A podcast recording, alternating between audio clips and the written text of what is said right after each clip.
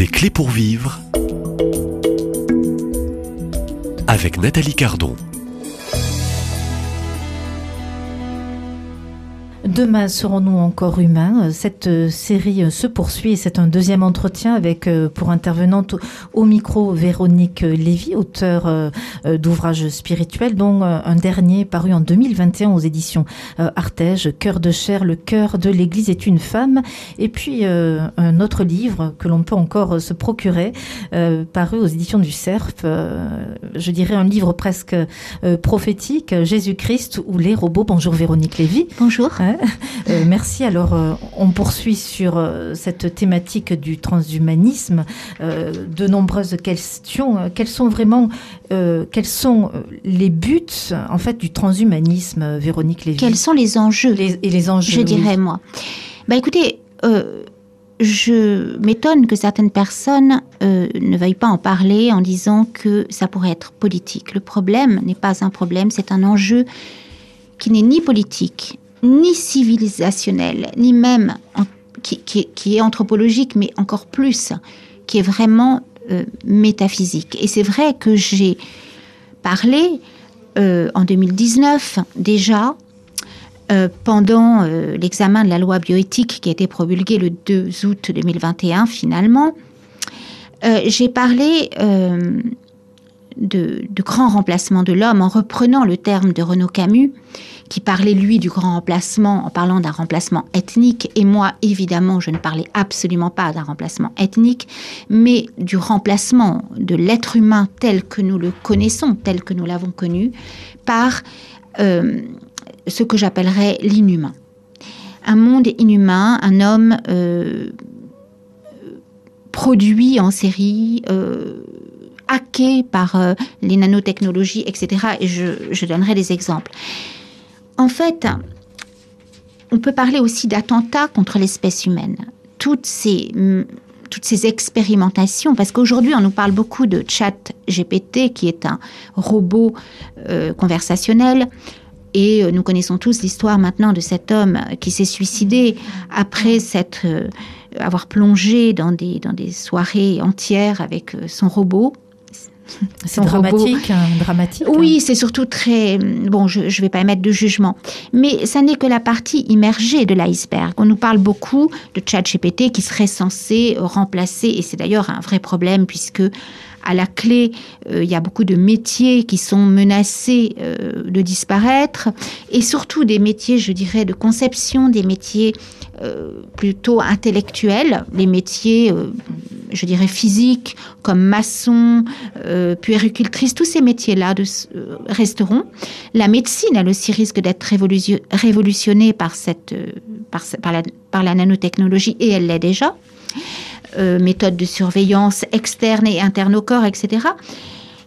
Euh, mais, et d'ailleurs, Yuval Noah Harari, qui est l'auteur de Nous serons comme des dieux, comme par hasard, qui est la phrase exacte du serpent euh, dans le jardin d'Éden, sous l'arbre de la méconnaissance du bien et du mal, donc comme je l'appelle, Yuval Noah Harari parle et se réjouit de toute cette nanotechnologie qui aujourd'hui pourront euh, il le dit, faire de l'homme un animal piratable et hacker le cerveau humain. Ce sont les termes exacts qu'il emploie. Euh, Elon Musk lui-même s'inquiète euh, du pouvoir de l'intelligence dite, enfin de la dite intelligence artificielle. Et euh, il dit lui-même que c'est aussi puissant que la bombe atomique. Et il mm-hmm. disait même, je ne sais plus si c'est en 2019, que euh, l'intelligence artificielle, il y a des choses positives, bien évidemment, mais parfois c'est comme dialoguer avec le démon. C'est Elon Musk hein, qui emploie ce terme. Elon Musk, donc, qui est plutôt un philanthrope et qui a mis au point euh, des, des, comment dire, des, des voilà, des, des, solutions pour faire parler, en fait, des, pour traduire des gens qui n'ont plus le langage par euh, des interfaces euh, dans le cerveau qui pourraient se connecter avec une IA et qui pourraient non pas faire parler, mais traduire la pensée de personnes qui n'ont plus la parole. Tout ça est dans un but compassionnel, tout ça est dans un but de, d'humanisme, entre guillemets, mais en fait, vous savez, c'est comme au début de l'avortement, pour la légalisation de l'avortement, on va toujours employer des exemples qui sont des, exemples de, de philanthropiques, pour faire du bien à l'humanité. et qui, on dit toujours que l'enfer est pavé de bonnes intentions, et qui vont finalement, in fine, euh, déboucher sur, euh, sur euh, des reculs des limites et sur une systématisation des choses, et donc sur des, une société qui risque de devenir, qui l'est déjà d'ailleurs, une société de contrôle des populations. Et une société de contrôle qui ne sera pas des contrôles externes avec des vidéosurveillances, ça, ça existe déjà. Ce ne sera même pas le big data qui va recueillir des données de santé comme ça existe déjà. Aujourd'hui, la sécurité sociale et chaque pays, notamment la France, est, euh, est doté d'un euh, d'un logiciel de santé qui informe en temps réel euh, des épidémies, euh, des risques de pandémie, on l'a vu pendant le Covid-19, de l'état de santé de ses citoyens, etc. Mais ce sera beaucoup plus profond, ce seront des nanotechnologies insérées dans notre circulation sanguine via des vecteurs parfois d'injection, parfois on ne sait pas, de, enfin voilà, et qui pourront comme le dit Yuval Noah Harari, hein, c'est pas moi qui l'invente, euh, donner la température des gens en temps réel et qui seront toujours connectés. Donc là, ce sera une surveillance incessante, un terme et un viol finalement de la conscience par l'interface euh, avec euh, qui sera greffée dans le cerveau avec l'intelligence artificielle et avec également l'état du corps en temps réel. On ne pourra plus échapper à cette médecine prédictive cette médecine ultra préventive et cette médecine qui ne sera plus tout à fait une médecine, qui sera euh, totalement, euh, je dirais, euh, enfin une, technocratie en fait, une technologie. au fond, vous décrivez très bien aussi une, médecine qui est en deux temps, mais qui est complètement connectée et au fond où l'humain est, surveillé en permanence. Infantilisé, infantilisé, surveillé. On, et on, parle de manipulation, ni plus ni moins, quand on, écoute. On peut euh, parler de manipulation, mais cette manipulation sera consentie, et c'est ça le plus inquiétant, par une grande partie de la population qui, euh, par peur de la mort, parce qu'elle ne croit plus justement en cette éternité dont nous avons parlé lors du premier entretien. Et au fond, elle désire cette immortalité. Elle désire cette immortalité à laquelle elle n'aura pas forcément accès parce que il ne faut pas se leurrer, mais cette immortalité sera réservée à une poignée d'individus qui auront les moyens. Donc là, on, vient sur les différentes classes sociales, il hein, y a, les riches et les pauvres. voilà, il y a déjà un eugénisme qui va se, dont je parlerai tout. Un premier tri. Voilà, un premier tri qui sera un tri social, un tri sociétal. Vous ne posséderez rien et vous serez heureux.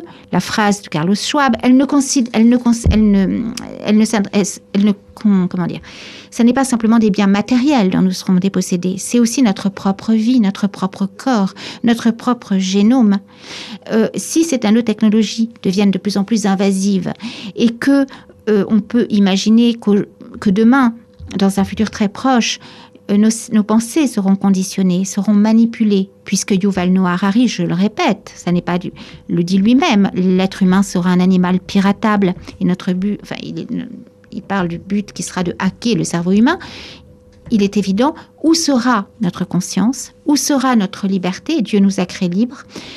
Euh, par peur finalement des pandémies, par peur de la mort, par peur de la mort parce que l'être humain ne croira plus à cette éternité, il acceptera de se mettre sous la tutelle de la nanotechnologie qui finalement prendra possession. moi vous décrivez très bien l'esclavage numérique. C'est l'esclavage numérique et qui sera un, esclavage malheureusement irrémissible parce qu'une fois qu'il y aura euh, cette nanotechnologie dans votre corps, comment l'éliminer, comment échapper à ce contrôle incessant?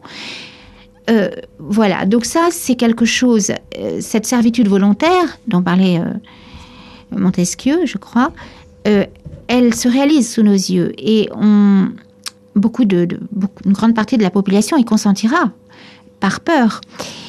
Ensuite, on nous parle beaucoup de cet aspect de la neuroscience, de la nanotechnologie en médecine, euh, de cette surveillance, mais le, le transhumanisme, le transinhumanisme, comme je l'appelle, ses bras armés sont multiples, plutôt ses tentacules. Quand M. Macron parlait de la bête de l'événement, qui venait, qui vient, la bête de l'événement qui vient, chose étonnante, cette bête de l'événement, euh, dont il est question d'ailleurs euh, dans le livre de l'Apocalypse, euh, elle a plusieurs tentacules. Et j'en parlerai dans la prochaine émission. Mais je crois qu'aujourd'hui, euh, ce transinhumanisme qui, qui, qui, ne vient plus, qui est là, il est la conséquence d'un abandon. Il est la conséquence d'une démission, d'une démission de l'être humain qui a bradé son humanité pour une promesse illusoire, une promesse qui, qui est une fausse promesse, qui n'est pas la promesse du Dieu, mais qui est le miroir aux alouettes de Satan, de Gepetto, très exactement, qui veut faire de nous des Pinocchio.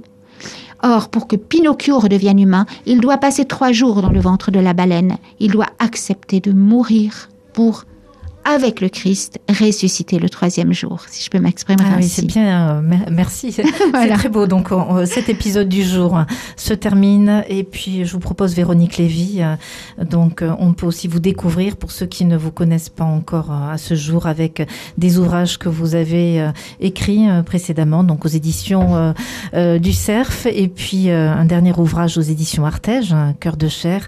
Le cœur de l'Église est une femme. Et puis, ce livre, puisqu'on est au cœur de je dirais, de euh, ce thème du transhumanisme. Hein. Alors, euh, que voulons-nous hein, pour notre futur, pour notre vie euh, Voulons-nous être des êtres d'éternité ou devenir des êtres d'immortalité? La question est posée. Donc, on se pose hein, et puis on vous retrouve puisque nous enregistrons ici même dans euh, ce sanctuaire marial, lieu où la Vierge Marie s'est présentée à Bernadette comme l'Immaculée Conception. Donc euh, c'est un lieu de, gestation, un, lieu de vie, un lieu de, de, pénitence, mais aussi un lieu de, renaissance. C'est un lieu où le miracle est permanent. Véronique Lévy, rendez-vous demain et merci. Merci Nathalie.